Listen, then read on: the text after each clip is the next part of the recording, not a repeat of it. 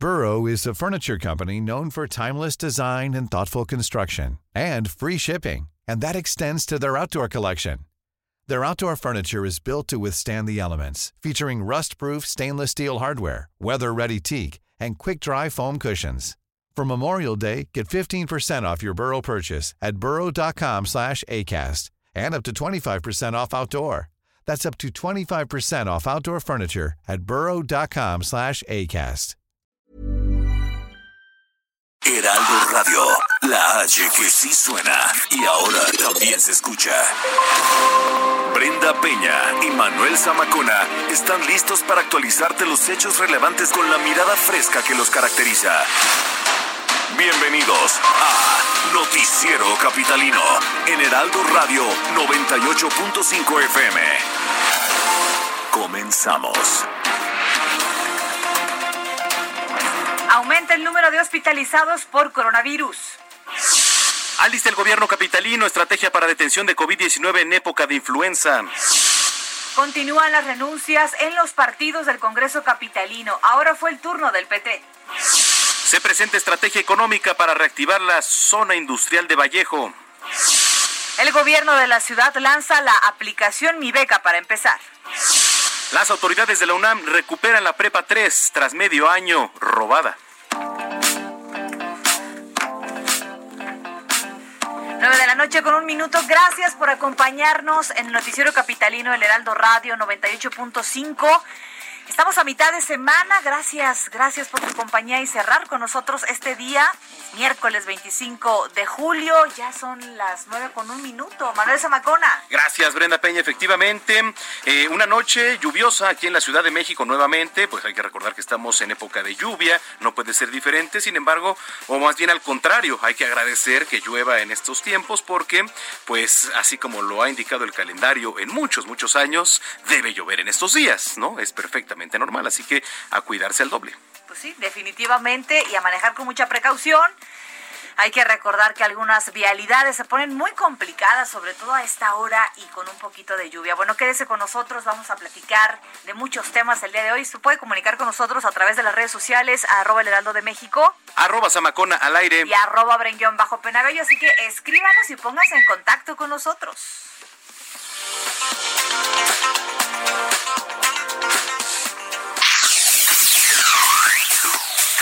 Vamos a las calles de la Ciudad de México. Gerardo Galicia, ¿qué nos tienes? Muy buenas noches.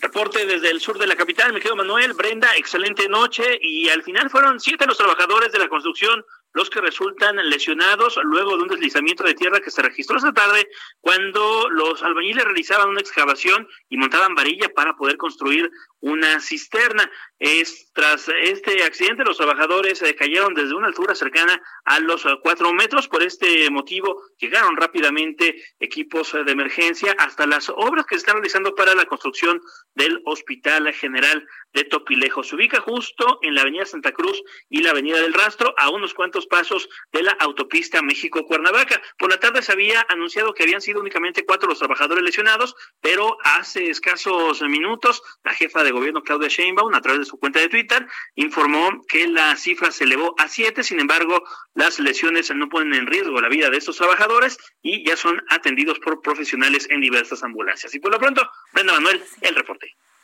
Muy bien, pues vamos a estar muy pendientes de todo esto. Gerardo Galicia, gracias, estamos en contacto. Excelente noche. Son las nueve con tres.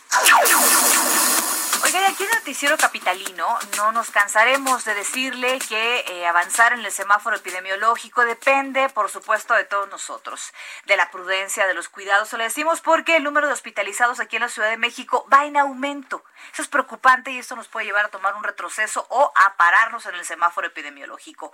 Nuestro compañero Carlos Navarro tiene los detalles de esta información. Carlos, ¿cómo estás? Muy buenas noches. Buenas noches, Brenda Manuel. Les saludo con gusto a ustedes y el auditorio. Bien, en la Ciudad de México sigue el repunte de hospitalizados por COVID-19 los últimos tres días. Es por ello que ya analizan la posibilidad de nuevas medidas que se informarían el próximo viernes, explicó la jefa de gobierno Claudia Sheinbaum. Escuchemos. Estos son los pacientes hospitalizados en la Ciudad de México. De al día de ayer eh, creció de nuevo el número de hospitalizados de manera eh, muy ligera, pero creció y estamos valorando hacia el viernes, obviamente, el dato del día de hoy que nos reflejará la hospitalización del día de hoy y mañana para el viernes poder hacer una valoración si es que tenemos que tomar algunas medidas adicionales por este incremento en el número de hospitalizados. Entre el 18 y 21 de julio hubo 95 hospitalizados no intubados más. Pasó de 2.497 a 2.592 pacientes. Además, hoy la jefa de gobierno y miembros de su gabinete reportaron los avances elogiosos del programa de las 34 colonias de atención prioritaria, donde se han hecho ya 7.020 pruebas de COVID-19. Hasta el corte de hoy se tenía el resultado de 2.516, dando 691 casos positivos, o sea, un porcentaje de 27% de positividad. Y por último, comentarles que la Ciudad de México alista una estrategia de atención del COVID-19 en la época de influenza. La titular de la Secretaría de Salud local, Oliva López Arellano, destacó que en este plan buscan fortalecer a los laboratorios para tener pruebas rápidas y diferenciar los padecimientos. Escuchemos.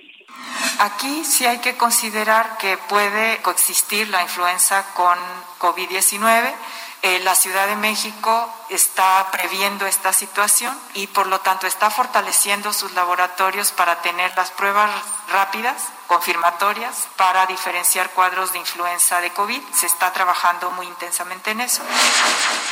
Para este año, la Ciudad de México se autorizó la dotación de 1.8 millones de vacunas contra la influenza, 700 mil más que el año pasado. Así es que en octubre se viene una época complicada en la Ciudad de México y ya están previendo una nueva estrategia para que no nos agarre un poco complicados. Brenda Manuel, la información que pues les tengo. Pues bueno, eso de que no nos agarre ya complicados va a estar va a estar complicado y va a estar difícil. Aquí la parte importante es evitar regresar al confinamiento a finales de año. Imagínate, más allá de la parte emocional de la Navidad, del fin de año y todo esto, imagínate la parte de la economía y los negocios, que en una temporada tan importante en el comercio y la venta como lo es diciembre, no, bueno, de entrada, de septiembre en adelante, es, es pura fiesta, es pura celebración. ¿Qué pasaría con los comercios, Carlos? Exacto, incluso tan solo entre abril y junio de, de este año se perdió en la Ciudad de México casi medio millón de empleos. Ahora no quiero imaginar si hay una regresión y se empata con esta situación de la influenza, de qué manera impactaría en la economía de la Ciudad de México en la parte final del año. Vamos a ver cómo va avanzando esta situación y bueno, ya listan esta estrategia y veremos de qué forma avanza. Eso depende de nosotros. Gracias, Carlos. Un abrazo y muy buenas noches. Hasta luego, buenas noches. Son las nueve con siete. Hoy la Organización Mundial de la Salud dijo que el avance de las investigaciones para encontrar una vacuna contra el COVID-19 y las precauciones que se deben tomar apuntan a que la gente no empezará a ser vacunada antes de la primera parte de 2021. Eso es importante. Lo dijo Mike Ryan, quien es director de emergencias del organismo y pidió ser realistas en los tiempos, pues se debe estar seguro en contar con una vacuna segura y efectiva. Y esto, por supuesto, que toma tiempo. Aunque reconoció que cada vez son más las vacunas que están llegando a la fase 3, esto implica que tras haber mostrado ser seguras y con cierta eficacia, pueden empezar a ser administradas a miles de personas. Bueno, hasta el momento la que más se ha acercado es la prueba que se ha hecho en la Universidad de Oxford, así que estaremos muy pendientes y también el costo se habla que oscila entre los 65 y 70 pesos. Así que bueno, son las 9 con 8. Y uno de los proyectos económicos de esta administración está al norte de la Ciudad de México. Comenzó con la educación, eh, adecuación, perdón, de la avenida eh, Ceilán y ahora se ha presentado la estrategia económica para reactivar la zona Vallejo. Manuel Durán, nuestro compañero, le ha dado el seguimiento a este tema. ¿Cómo estás, Manuel? Muy buenas noches. Hola, muy buenas noches, Brenda, Manuel. Pues en efecto, hoy, ayer, ayer hablábamos de la presentación de la estrategia económica eh, pues hoy eh, comenzó la consulta ciudadana para un nuevo plan de desarrollo urbano, un nuevo plan parcial de desarrollo urbano en esta zona de Vallejo, en esta zona industrial que ha estado durante 20 años en, en desuso, eh, y, con, y con merma para las empresas que ahí se asientan. El proyecto contempla aumentar hasta en un 30% la capacidad habitacional. El al proyecto económico entonces se suma eh, un plan de, de poblar, para poblar Vallejo en esta zona industrial, eh, donde el perímetro en su mayoría es de uso industrial, de comercios y servicios. Se plantea la construcción de unas 3.100 viviendas nuevas. Eh, Las áreas habitacionales deberán de, tener densidades no superiores a seis niveles, con un mínimo de 30% de espacio libre. Sin embargo, eh, de aprobarse el plan, el plan que se está proponiendo y que está siendo sometido a consulta, tanto de las colonias aledañas, de la misma zona industrial Vallejo y también de cualquier ciudadano de, la capital, eh, de aprobarse en el Congreso local, los empresarios que desarrollen vivienda podrán subir a las alturas de, sus proyectos mediante aportaciones económicas a un fideicomiso público para obras de infraestructura, es decir, les quieren cobrar por adelantado eh, la mitigación para poder elevar los niveles que podrían llegar hasta de seis de seis pisos en el mejor de los casos de acuerdo al plan. El alcalde de Azcapotzalco, Vidal Llerenas, aclaró que no van a permitir megatorres al interior del polígono que comprende la zona de Azcapotzalco, La Villa, Calzada Vallejo y lo que tú mencionabas de Valle Ceilán, aunque hay este zonas que ya se marcaron en el mapa del, del plan propuesto como habitacionales y que podrían elevar sus alturas, Brenda Manuel. Ahora estamos hablando que también eh, la parte del recurso es importante. Uno, saber cuánto y que sea transparente, ¿no? Así es, porque mm, hay que recordar que ahí hay de entrada 700 millones de, dinero fiscal que va a aportar el gobierno de la ciudad para mejorar la infraestructura de toda esta zona donde entran camiones muy pesados y donde el pavimento no aguanta mucho tiempo y tienen que meter concreto hidráulico en algunas zonas para que pueda soportar. Hay dinero fiscal, por tanto tiene que ser transparentado y también eh, estos usos de suelo, cómo es que van a poder elevar densidades en caso de que un empresario eh, quiera aportar dinero al fideicomiso para infraestructura. Eh, bueno, un tema complicado. Ya veremos, por supuesto, cómo se desarrolla de la mano contigo, querido Manuel. Claro que sí, muchísimas gracias. Un abrazo y muy buenas noches. Son las nueve con once. Bueno, a ver, aquí en el Congreso de la Ciudad de México siguen las renuncias. Uno de los partidos se queda en la mitad, solo con tres integrantes. Bueno, pues ahí es complicado, ¿no? Cabildear, incluso participar ahí en los congresos con este número de integrantes. Jorge Almaquio nos tiene más detalles. ¿Cómo estás, Jorge? Adelante, buenas noches. ¿Qué tal, Manuel Brenda, amigos? Muy buenas noches. Así es, a la mitad queda el Partido de Trabajo y bueno, también eh, pasa de ser la tercera a la sexta fuerza política en el Congreso de la Ciudad de México, luego de que este miércoles anunció su separación de este grupo parlamentario el diputado Jesús Martín del Campo. Esta renuncia se suma a la que hace unos días anunciaron la congresista Alicia Clavel Sánchez y también Leonor Gómez Otegui. El Partido Trabajo, el PP, en el que solo quedan la diputada Lidia María Sarmiento Ciste Camacho, quien es la coordinadora, y Janet Guerrero, señaló que pues lamenta y respetan la decisión del diputado Martín del Campo, pero pues no la comparten y aclaró que no renunciarán a sus valores ni cederán a pensiones de grupo.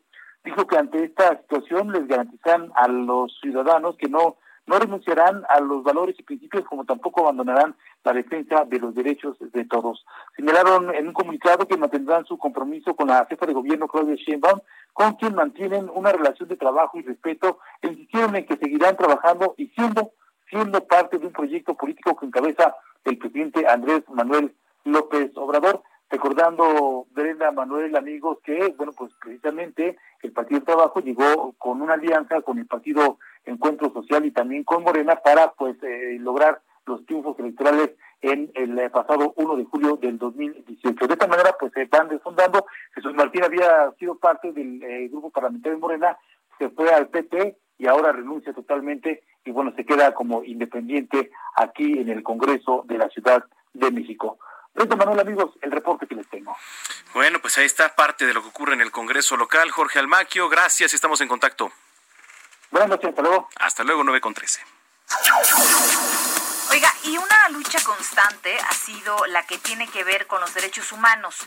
En la Constitución Política de los Estados Unidos Mexicanos se dice que todas las personas van a gozar de los derechos humanos reconocidos, pues, en la Constitución y en los tratados internacionales de los que el Estado mexicano sea parte. Sin embargo, se ha denunciado una intentona de eliminar el eh, mandato constitucional para instalar los juzgados de tutela de derechos humanos en la capital de la República. Para platicar de este tema muy delicado, que por supuesto nos eh, incumbe a todos, agradecemos que tome la llamada Noticiero Capitalino eh, Jorge Gaviño, vicecoordinador del PRD en el Congreso de la Ciudad de México. ¿Cómo se encuentra, diputado? Muy buenas noches. Brenda, buenas noches, buenas noches a Manuel el auditorio. Gracias. Muy bien, Brenda. Me, alegro, me alegro, por supuesto, más en estos tiempos de pandemia es importante saludarlo. Ahorita lo saludamos a la distancia, ya algunas otras veces nos ha acompañado aquí en cabina. Preguntarle, ¿de qué se trata esto que está sucediendo eh, con la parte de los derechos humanos? ¿Qué se busca vulnerar?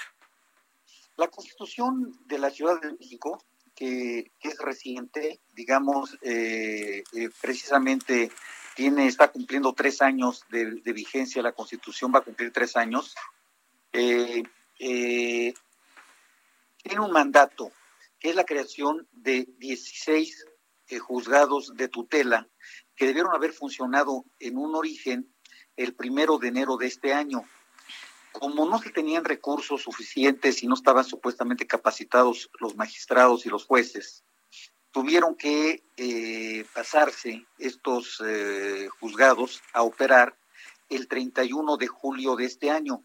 Sin embargo, tampoco se previeron recursos presupuestales para la instalación de estos juzgados. ¿En qué consisten los juzgados?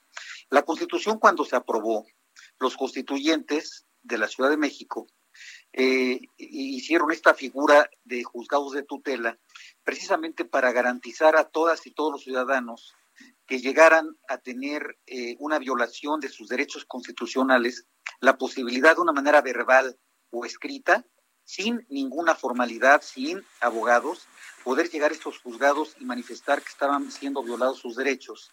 Y de esa manera eh, estos jueces de tutela en 10 días máximo tenían que dar una resolución, un veredicto para que cesaran las violaciones a sus derechos humanos. Estos juzgados, eh, todo el mundo los ponderó, todos los partidos políticos, incluyendo la actual eh, secretaria de Gobernación y, un sinnúmero de personajes pues, que participaron en el constituyente, ponderaron esta figura. Sin embargo, el 13 de diciembre del año pasado, un diputado de Morena, que es un diputado importante, eh, presentó una iniciativa para cancelar estos eh, juzgados de tutela sin eh, prácticamente sin ninguna publicidad se metió la iniciativa y ahí está sí, todavía sin dictamen pero es una iniciativa que nos preocupa mucho porque por una parte el gobierno de la ciudad no dio recursos para la creación de estos juzgados y por la otra pues estamos viendo la intención de desaparecer estos juzgados que sería un despropósito para los derechos humanos. ¿Realmente, diputado, cree que, que puedan desaparecer? ¿Qué significaría en materia de derechos humanos para la Ciudad de México y por supuesto pues siendo eh, el Estado, ahora Estado por supuesto más importante del país para a nivel nacional también, ¿eh? Nos costó mucho trabajo a todos los ciudadanos de la ciudad, muchos años de lucha eh, democrática, lograr eh, prácticamente que la ciudad tuviera un Congreso independiente y que tuviera una constitución. Y esa constitución se garantiza precisamente con los juzgados de tutela y con una sala constitucional en el Tribunal Superior, que son las dos figuras que se crearon en la Constitución. Los juzgados de tutela tienen eh, la obligación de, de proteger a todas y todos los ciudadanos cuando sienten que están violándose sus derechos humanos en la Ciudad de México. Entonces, eh, realmente si esto sucede, eh, pues prácticamente es dejar eh, al, este, mocha a la constitución de la Ciudad de México, cosa que no, debemos de permitir. Ahora, ¿hay antecedente, diputado, de algo parecido a lo que está sucediendo? Pues no, porque finalmente lo oral de la Constitución de todos sus derechos, porque es una constitución muy bien pensada, eh, una constitución que efectivamente tiene muchos errores eh, y que hay que ir corrigiendo, pero que, que, es una constitución de avanzada, de vanguardia, y que estos tribunales que se crearon son precisamente para garantizar la efectividad de los eh, y, la aplicación de los derechos, de los derechos de los pueblos eh, originarios, de los derechos que, tienen las mujeres, de los derechos que tienen los niños en la ciudad. Es decir, este, todo el marco jurídico de la Constitución se deben de ver tutelados con estos juzgados. Si desaparecen, entonces pues les quitan la, la posibilidad de hacer coercitiva la ley, de hacerla obligatoria, de hacerla vinculatoria y esto pues evidentemente es un golpe para los derechos humanos en la Ciudad de México. Sí, por supuesto. Desde la oposición, ¿cómo se va a trabajar para evitar esto, diputado? Bueno, lo estamos haciendo ya, o sea, lo estamos denunciando cuando nos dimos cuenta de que existía esta iniciativa de retroceso. eh, pues empezamos a hacer, hoy, hoy presenté un punto de acuerdo que fue rechazado por la mayoría, pero, pero finalmente estamos logrando sensibilizar eh, el tema. Había muchos diputados que no conocían esta figura, que no han eh, este, explorado una constitución y que están dando cuenta de que pues es una figura muy importante creada por los constituyentes y que debemos echar para adelante. Además, el artículo cuarto de la Constitución es muy importante señalar, eh, prohíbe cualquier reforma legal que vaya en retroceso de los derechos humanos. Entonces, es una constitución que solamente puede irse perfeccionando en esa materia, pero que no puede desvincular los derechos humanos de la propia letra. Entonces, eh, tenemos esa garantía que si cualquier reforma que se pudiera lograr eh, sería inconstitucional de fondo y se pudiera combatir en los tribunales federales. Eh, pero nosotros creemos que pues bueno, el gobierno de la ciudad va a ser sensible, el propio tribunal va a ser sensible y los compañeros diputados pues van a corregir la plana de, de, lo que se ha desandado en este tiempo.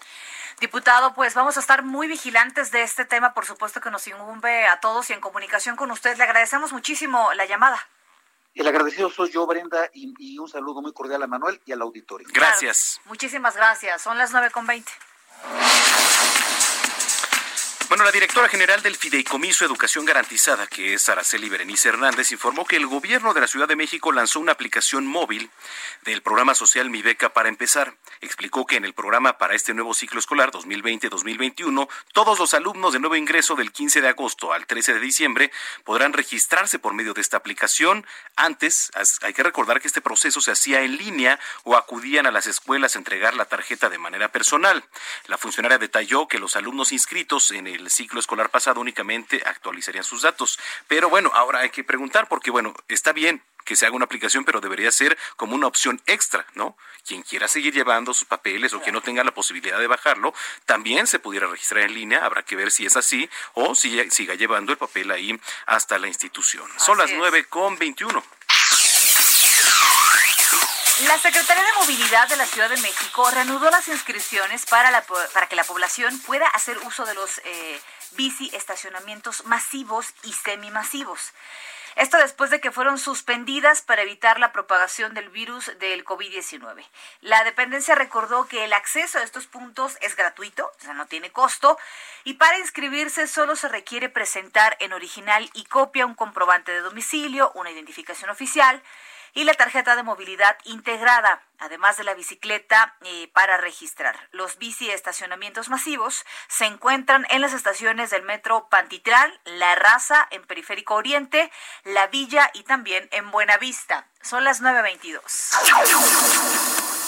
La Secretaría del Trabajo y Fomento al Empleo eh, va a otorgar un apoyo económico de 15.800 pesos. Ustedes dicen, ah, bueno, pero ¿a quién? ¿No? Dividido en dos, eh, digamos, administraciones mensuales de 7.900 pesos a 99 personas trabajadoras que perdieron su empleo por el cierre de negocios o se vieron afectados incluso con motivo de los trabajos relacionados con la sustitución del acueducto ubicado en Avenida Rafael Castillo en la colonia La Habana. ¿Usted vive por ahí? Hay que interesarse en esto porque seguramente el gobierno los va a estar apoyando si usted es de los 100 que nos está escuchando. La dependencia será la responsable de la ejecución de esta acción en colaboración con el Sistema de Aguas de la Ciudad de México. Es la instancia, por supuesto, que va a integrar y remitir el padrón de trabajadores afectados. Los interesados podrán presentar la solicitud de apoyo del 20 al 31 de julio ante el Sistema de Aguas de la Ciudad de México. Sí, entonces usted entre a la página del Sistema de Aguas y ahí le va a arrojar más información apoyo de 15.800 pesos dividido en dos administraciones, que sería pues 7.900 pesos. Muy bueno, seguramente si usted resultó afectado. Ya son las 9 de la noche con 23 minutos. Y antes de hacer una pausa, gracias a todos los que nos escriben en las redes sociales, arroba el Heraldo de México. Arroba Zamacona al aire. Y arroba Brenguión Bajo Panabello. Dice por acá, eh, muchos negocios como tiendas de abarrotas y panaderías no están llevando a cabo las medidas sanitarias. Sí, son los menos, pero sí, definitivamente hay algunos negocios, eh, dicen por acá, lamentable que mucha gente se moleste cuando se le pide que cumpla los protocolos. Sí, ¿eh? Muchas veces le dices, oiga, el cubreboca no va así. Ah, Traen hamaca de, se, papada, y se enojan, ¿no? Cuando no se dan cuenta que se están afectando ellos mismos y nos están afectando todos. Eh, hace rato vi una publicación eh, muy cierta en donde dice, eh, está bien que usted sea inmortal, ¿no? Pero nosotros no lo somos. Entonces, no nos haga daño por, no decir otra cosa, ¿no? Hay que usar el cubreboca porque, pues, si no se quiere cuidar usted, pues cuídenos a nosotros. Y dejen, y ya párenle de estar echándole la culpa a que al otro, que aquí, que allá. A ver, usted cumpla con lo que le toca y las cosas van a mejorar. Sí, la verdad es que sí. Cada quien a lo que nos toca y a ponerse cubreboca. Muy bien. Pues vamos a una pausa, Manuel. Claro que sí.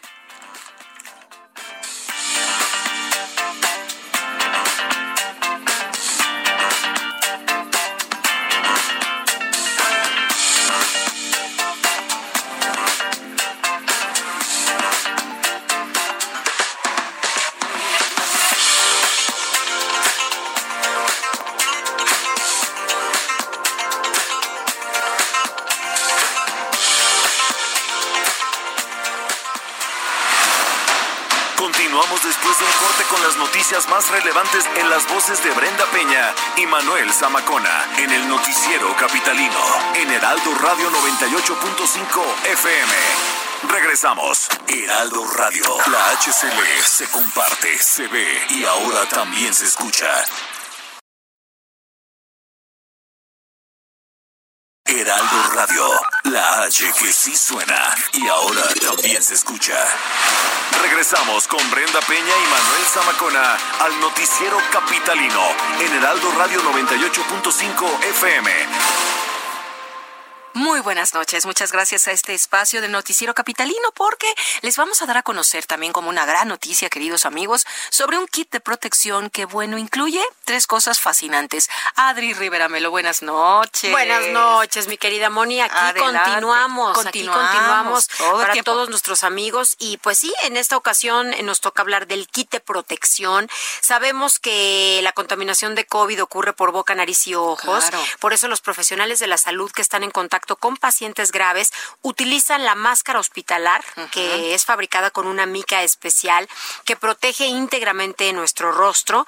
Y para una protección más completa, utilizan también el cubrebocas NV95, que tiene la ventaja de ser lavable y reutilizable. Qué bueno. Ahora traigo una promoción chenchachonale. Venga, venga. Porque si marcan en este momento al 800 230 escuchen, en la compra de dos máscaras hospitalar y dos cubrebocas NV95 van a recibir de regalo otros dos cubrebocas eh, NV95 y otras dos máscaras hospitalar. Estamos hablando de un total de cuatro máscaras y de cuatro cubrebocas, o sea, el doble. Muy bien. Llamen ahora en este momento, amigos, porque les vamos a regalar cuatro escudos faciales.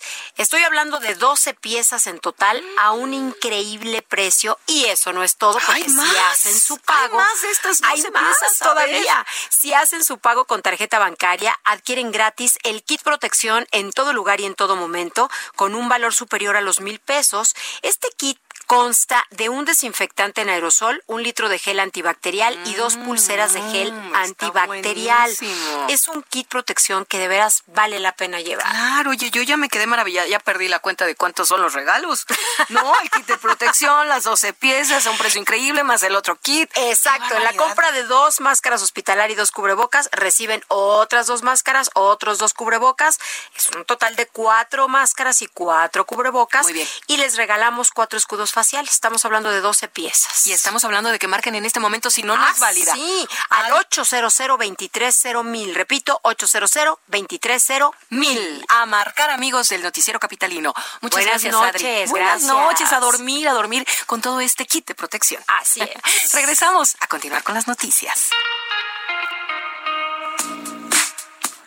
9 de la noche con 33 minutos en el tiempo del centro del país. Gracias por continuar con nosotros aquí a través de la señal del Heraldo Radio. Usted escucha el noticiero capitalino en el 98.5 de FM. Eh, gracias por sus comentarios en las redes sociales. Gracias a los que nos escriben y lo pueden seguir haciendo como todos los días en arroba Heraldo de México. Arroba bajo Penabello. Y arroba Zamacona al aire. Bueno, pues vaya comentarios. Este, mañana empiezan las grandes ligas, es cierto. Mañana empiezan las grandes ligas. El sábado juegan los Yankees. Yankees Nationals. Sí, va a estar muy bueno. Son mis dos equipos favoritos. Sí, y de esos Yankees, ¿no? Sí. Sí, es más como sentimental la cosa. Luego la familia en Topal iba mucho a los Yankees, entonces pues sí, compartimos ahí. Claro. Muy bien. ¿Qué vas pues a apostar? Dijo. Pues a ver si ahora sí cumple. Ya que se acerque la. Habíamos hablado de unos tacos y nada, Pero, Oye, Ya le dijimos que ah, vamos a pedir. A ver, ¿sí? Pon atención. espérense, el, Alzheimer está terrible. Eso es, bueno, eso sí. Ah, sí, el viernes vamos a comer Dijiste que sí, aquí dijimos. Ah, bueno, pues ya ves. Así son. Yo iba a pasar por unos hoy, pero me guardo. Así son, así son. Qué barbaridad. Pero bueno, ya que se acerque la postemporada, hablamos de apuestas. Ándale, se va a poner muy bueno. Muy bien, regresamos mientras tanto a las calles de la Ciudad de México. Gerardo Galicia, adelante, Jerry. Manuel, Brenda, excelente noche. La delincuencia no descanse. Por lo menos cinco sujetos armados con pistola y mazos asaltaron la tienda Sambors que se ubica en la avenida Escapotzalco y el eje 3 norte y en su tramo 16 de septiembre, prácticamente en el centro de Azcapotzalco. Los sujetos con eh, las pistolas amenazaron a los eh, clientes y trabajadores de este lugar. Ya con los mazos rompieron vitrinas para poder robar joyas, relojes y teléfonos celulares. Hasta el momento se desconoce el monto de lo robado y estos sujetos lograron escapar. Únicamente se sabe en un vehículo compacto de color gris. Ya los elementos policíacos, tanto de la Secretaría de Seguridad Ciudadana y de la Fiscalía General de Justicia de la Ciudad de México, están revisando las cámaras de seguridad del C5 y de zonas aledañas para tratar de capturar a estos malandrines. Y por lo pronto, el reporte. No falta, no falta todos los días el pan nuestro, querido Gerardo Galicia. En fin, pues a cuidarnos y ojalá pesquen estos tipos. Gracias y estamos en contacto. Así es, excelente noche. Ya son las 9.35. Bueno, eh, en la alcaldía Álvaro Obregón se dio a conocer el programa Escalando Vidas, que contempla acciones en materia de movilidad, de salud, de seguridad, de desarrollo social, entre otras cosas. Vamos a platicar y agradecemos que nos tome la llamada, como siempre, a Laida Sansores, alcaldesa en Álvaro Obregón. Laida, ¿cómo estás? Buenas noches. Ay, Manuel, mucho gusto en escucharles. Sabe que es que estaba ahí también Brenda. Claro, ¿cómo está? no sé si se olvidaron, pero yo soy su madrina. sí, pero no nos hemos olvidado jamás. Ya viene, eh, ya viene nuestro santoreal, el, cumpleaños, la Navidad. yo soy la que me tengo que acordar. No, para nada, Laila. No, pero bueno, pues. oye, con el gusto de saludarte para que nos platiques un poco, este, qué está contemplando este, este programa Escalando Vidas. ¿De qué se trata para todos los que nos están escuchando y sobre todo en la alcaldía? Mira, es un programa innovador aquí en México y prácticamente, tal vez en el mundo, como la forma en que se lleva, solo lo he visto en Medellín. Ahí fuimos a aprender.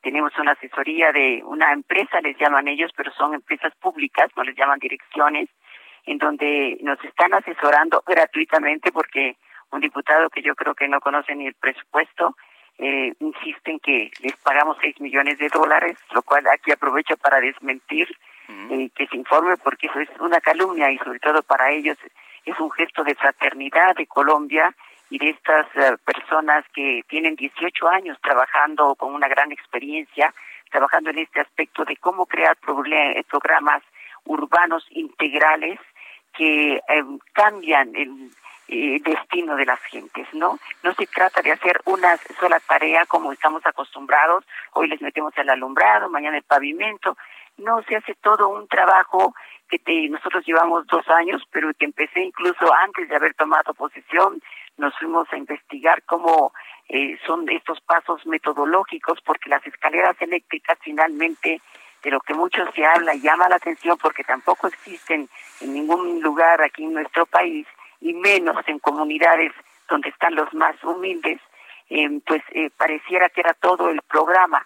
No hay 38 pasos metodológicos, más de 138 acciones que se hacen alrededor y las escaleras son como el pretexto, es la cereza del pastel, por así decirlo, llama la atención y que hoy precisamente iniciamos ya los trabajos para instalarla, pero que llevamos todo esto que tú eh, mencionaste, una serie de actividades eh, que van desde la remodelación del mercado eh, que está ahí en la en esta en este colectivo son 18 colonias, 30 mil habitantes, eh, tienen pues ya la biblioteca digital, eh, a internet en donde no tenemos ni en la alcaldía y lo tienen ellos. Creo que es un auténtico programa de la 4T, les digo, tiene este sello humano que quiere nuestro presidente, ¿no? Que para que transformar a México, pues tiene que voltear la mirada a los que menos tienen, ¿no?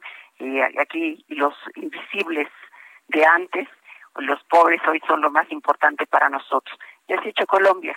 En Medellín, las mejores escuelas, los hospital más lujoso, lo están poniendo en los lugares eh, donde hay más pobreza, ¿no? Y esto está transformando rápidamente pues el entorno social, ¿no? Claro, ¿cómo va este programa justamente de Escalando Vida? Sabemos que es un proyecto que va a llevar algo de tiempo y que se requieren, claro, varias adecuaciones. Pues mira, va más que bien porque además es un sueño compartido con mi Dream Team, es un equipazo que tengo donde todas las áreas trabajamos juntos. Cada quien tiene además su colonia y ah, que, que, protege así como si fueran sus ahijados y unos auténticos padrinos, no como yo, que luego me olvido de ustedes, ¿no? Entonces, eh, muy eh, comprometidos y, y lanzamos los programas.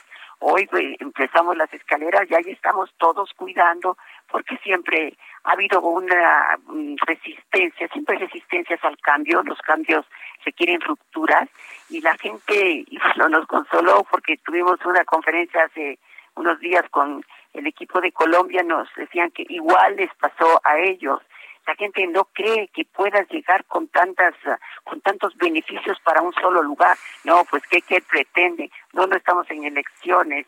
No seguro el agua por eso hoy incluso tuvimos que proteger a los compañeros con policías que no tenían armas, eh, los, los nuestros de la policía de proximidad, pero para proteger a los trabajadores e incluso algunos ciudadanos, porque eh, no pudimos terminar de poner el drenaje y el agua en todas las colonias que queríamos, tuvimos que devolver esos millones de pesos a la federación porque era un dinero del gobierno federal que nos daban extra, porque hay un grupo de vecinos que tienen línea entonces que agredían, apedreaban las patrullas, en fin, entonces hoy ya llevamos otra estrategia, además ya hemos ido avanzando, entonces hay 80 jóvenes de la comunidad, porque la comunidad tiene que participar en todo lo que se pueda. Entonces, todos los jóvenes promotores ahí viven. Entonces, claro, ellos lo sienten y son los mejores voceros y de casa en casa hemos ido a informar de qué se trata, mandándoles esto, un folletito donde dicen todas las actividades que ya llevamos en estos dos años. Y ya nada, ahora vamos por la grande, ¿no? En materia de seguridad, que es el segundo rubro, pues de los más importantes, ¿qué se está haciendo por ahí, alcaldesa? Mira, ya tienen varias cámaras de seguridad y ya se está haciendo el plan para entrar porque es una eh, son fuimos a, eh, a unas colonias que tienen muchos problemas de, eh, de adicción, eh, de jóvenes que, eh, que, cometen delitos, en donde ahí en, Colombia se hizo la Comuna 13 y era a balazos, ¿no? Eh, todavía después, que era donde estaba Pablo Escobar, lo matan a él, pero eh, siguen los grupos eh, eh, confrontándose. Entonces los brigadistas dicen, ya nos avisaban tres veces que ya iban a empezar los balazos y se tenían que salir rápidamente. Aquí no habían balazos, pero habían campanazos, ¿no? Entonces empezaron a tocar las campanas que ya habíamos llegado, y entonces la gente empezaba a salir, ¿y qué quiere? ¿No? Que vienen por nuestros muchachos, entonces no se crean. Sí vivimos resistencias muy fuertes al principio, pero eh, creo que ahora ya la policía los van conociendo, también lo que los ayudan a cuidar sus automóviles, estamos haciendo algo en sus calles, eh, pues detectando, incluso hemos hecho dos carpas ahí eh, con jóvenes que tienen adicciones, que, que los tratamos con amor, que incluso conseguimos becas para que quisiera internarse, aunque ahí ya es muy difícil, ya no lo quieren, pero les damos kits de, salud, en fin, que los estamos cuidando. Ya pues, se pusieron eh, varias cámaras y además se va a hacer el, pues el sendero seguro mm. porque las escaleras van a hacer un programa también de conectividad no van a ir a dar a una avenida Tamaulipas donde vamos a tener el sendero seguro y después cuando venga el cablebús que ahora pues con la pandemia se suspendieron muchas cosas pero que llegará muy pronto el cablebús te va a conectar con el metro, el metro te va a conectar con observatorio, el observatorio con el tren a Toluca, entonces va a ser toda una un circuito, ¿no? Pues va a ser también muy interesante. Entonces, tiene todavía eh, capas que no ah, hemos ah, descubierto, eh, no ha descubierto la gente, porque poco a poco se dan dando, no son programas de trienios. En Medellín empezó hace 10 años y de lo que yo vi ahora esta última visita que fue el coordinador, no, pues ya hicieron quién sabe cuántas cosas más porque la comunidad mm, toma un sentido de pertenencia y entonces quiere más. Pues Una vez que abre los ojos, se acabó el conformismo.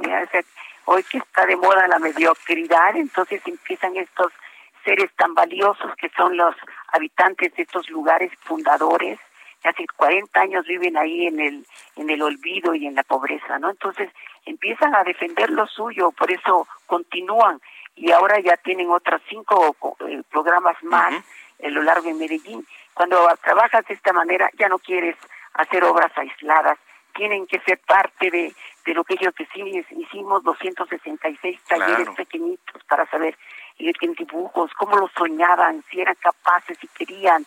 Ha sido tan conmovedor, es un programa muy humano que va a cambiar el paisaje urbano, pero también el, la vida espiritual de las gentes y el destino de, ellos y de sus hijos. Sin duda. Estaremos pendientes, eh, alcaldesa, gracias, un abrazo y estamos en comunicación. Manuel Brenda, los quiero, un beso. Un abrazo, Gracias. alcaldesa. Es Laida Sansores, alcaldesa, allá en Álvaro Obregón. Son las nueve con cuarenta y cuatro. Y con el objetivo de dar el cumplimiento de las acciones establecidas por el gobierno de la Ciudad de México en el plan gradual hacia la nueva normalidad, y los lineamientos de carácter obligatorio para el sector económico y la actividad de la industria, la Alcaldía Escapotzalco y la Cámara Nacional de la Industria, Transformación, eh, la Canacintra, firmaron un convenio de colaboración.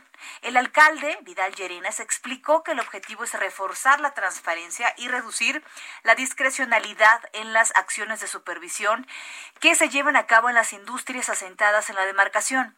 Por su parte, el presidente nacional de Canacintra, eh, José Eno Castellanos, destacó que con este acuerdo se va a establecer una vigilancia adecuada a la actividad industrial para que no exista ningún problema de corrupción en las industrias que no cuenten con las medidas sanitarias indispensables para el desarrollo de esta actividad. Son las 9.45.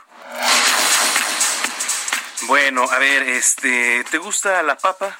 La papa. Sí, claro. Sí, es buena, ¿no? Es muy buena el puré de papa. Oh, por cierto, comí puré de papa. Ah, sí. Sí, sí, Las papas al horno. En, en, el norte, en La Paz, por ejemplo, en el noroeste, se utiliza mucho la papa rellena horneada con carne asada. Qué rico. Champiñones, elote Híjole, qué delicia, la quesadilla de papa. Bueno, pero es que ahí ya le agregas la tortillota, ¿no? O sea, hay que balancear. Bueno, pues para todos los que hacemos ejercicio, Brenda Peña. Ay, acá. ¿Tú no haces ¿Qué, Orlando? ¿Tampoco tú no haces ejercicio? espanto, ¿No? ¿Cuánta falsedad un poco en esto? Andas en la bici. En la, esta ciclovía que amamos, ¿verdad? La ah, Insurgentes. Bueno, pues para todos los que hacemos ejercicio y buscamos nuevas fuentes de proteína que favorezcan la creación de músculos, eh, les tenemos buenas noticias y nuestro querido Abraham Arreola nos platica. Un estilo, Un estilo fresco, joven, dinámico, una forma divertida para conocer, explorar y disfrutar de la información. Siempre curioso, nunca incurioso. Con Abraham Arreola. Noticiero Capitalino 98.5. Ay, mamá Dolores, estoy pero bien musculoso. Si lo tuyo es tener músculos en los músculos, pero apenas vas empezando, te voy a recomendar una dosis de papas. Pero obvio, primero ve con tu nutriólogo. Según un estudio publicado en la revista Nutrients, investigadores de la Universidad McMaster en Canadá descubrieron que si te pones a tragar papas, tu cuerpo se prepara para generar una buena musculatura y ponerte bien sabroso o sabrosa según tus gustos. Claro, yo no juzgo. El experimento que usaron fue con un grupo de mujeres a quienes les dieron 60 gramos de proteínas provenientes de patatas o papas para los compas. Y tras un tiempo se descubrió que su musculatura se había incrementado. Este descubrimiento, aseguraron, podría ayudar a satisfacer la demanda de proteínas que actualmente se vive. Y claro, en el proceso, hacer que las personas se pongan... Hoy así como los bisteces, bien suculentos. Bueno, claro, todo en el nombre de la ciencia. Hola, si te gustó este contenido, sígueme en mis redes sociales. Allí tengo más. Instagram, abram.arreola, Twitter, abarreola7 y YouTube, VoxLiver. Hasta la próxima.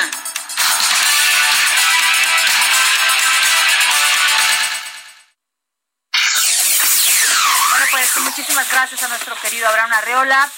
Oiga, la Universidad Nacional Autónoma de México informó que eh, eh, hoy miércoles fueron entregadas las instalaciones de la Escuela Nacional Preparatoria número 3, Justo Sierra, ubicada en la alcaldía Gustavo Madero. Personal de la UNAM hizo un recorrido por la Prepa 3 tras llegar a un acuerdo con las personas que habían tomado el plantel desde el pasado 22 de enero. Cabe recordar que este plantel, junto con otros de nivel medio y superior, realizaron un paro a inicios del semestre pasado en solidaridad con las personas que habían denunciado, acuérdense, casos de acoso y de abuso por parte de algunos trabajadores y de académicos. Son las 9.48. Que por cierto, sí, la UNAM informó que debido a que el semáforo epidemiológico se encuentra en fase naranja en la zona metropolitana y en otras regiones también en rojo y naranja, no regresará a actividades presenciales a la conclusión del periodo vacacional. Indicó que las modificaciones al calendario escolar para iniciar el nuevo ciclo el 21 de septiembre se va a mantener siempre y cuando en esa fecha el semáforo sanitario en la región correspondiente se encuentre en color verde.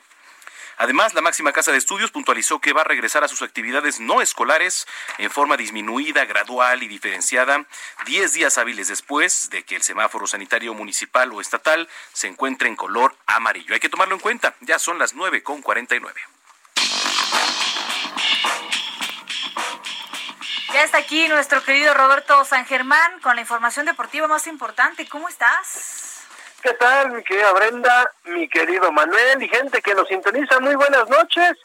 Y lo que venimos platicando, perdón que sea reiterativo, pero ya hay más de 120 casos de COVID-19 en la Liga MX. Y pues bueno, pero se va a hacer, tuvieron, ¿no? ¿cómo? Hasta crees, mi hermano, billete habla, billete habla. Mm. Primero lo económico que lo deportivo o la y salud. que la salud. Claro, por supuesto. Porque ahí les va, ¿eh?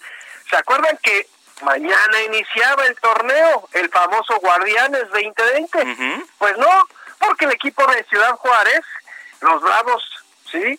Tienen a 10 jugadores que dieron positivos.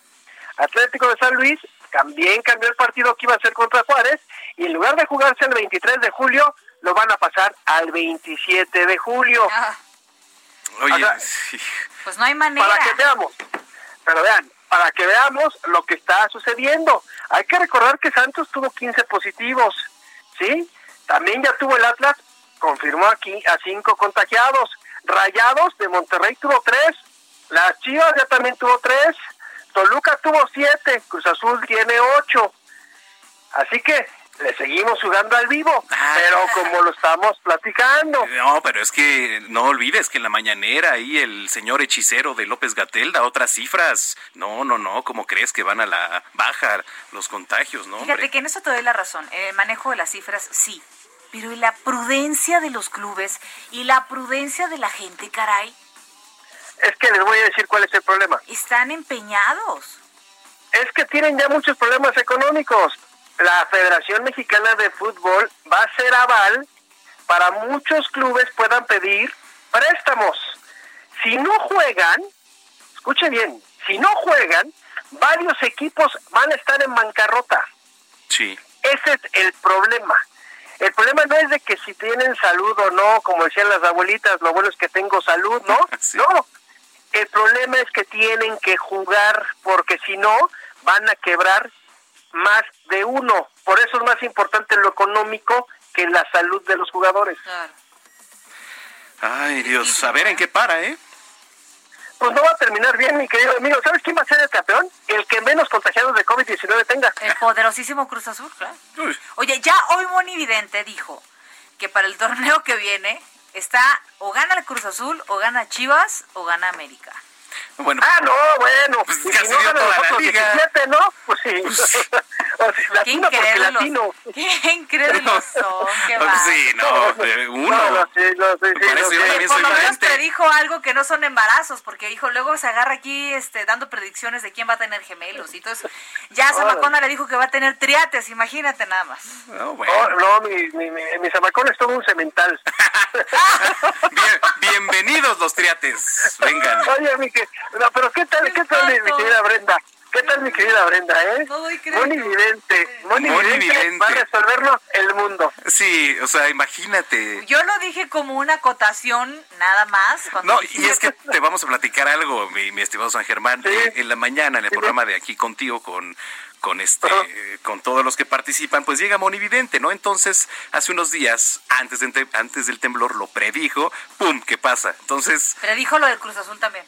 Bueno, predijo lo del Cruz Azul y ¡pum! ¿Qué pasa? Entonces... Y hoy dijo que iba a morir, hoy dijo que iba a morir un presidente, expresidente o un o un político muy importante a nivel nacional. Yo ahí les paso el dato. ¿no? ¿Ya murió? No, no, no. Dijo hoy, apenas hoy la dijo. Ah, ok, ok. No, bueno, yo he escuchado a esa tal Moni Vidente decir que Cruz Azul va a ser campeón de la liga, creo que como cinco años consecutivos. No le ha atinado, son diez torneos. Pregúntale aquí a los ah. pobres que ya ni se acordaban cómo festejar.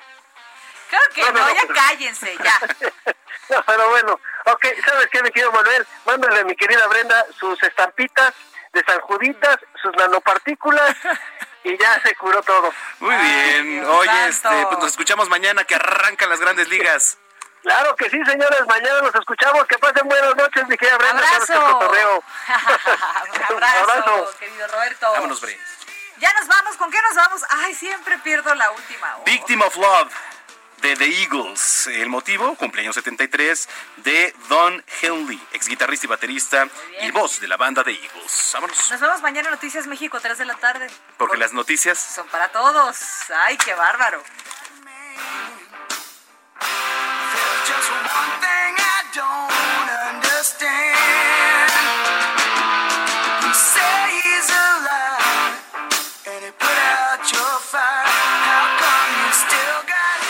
Estás informado con las noticias más relevantes que acontecen en la metrópoli. No te pierdas la próxima emisión de Noticiero Capitalino con Brenda Peña y Manuel Zamacona.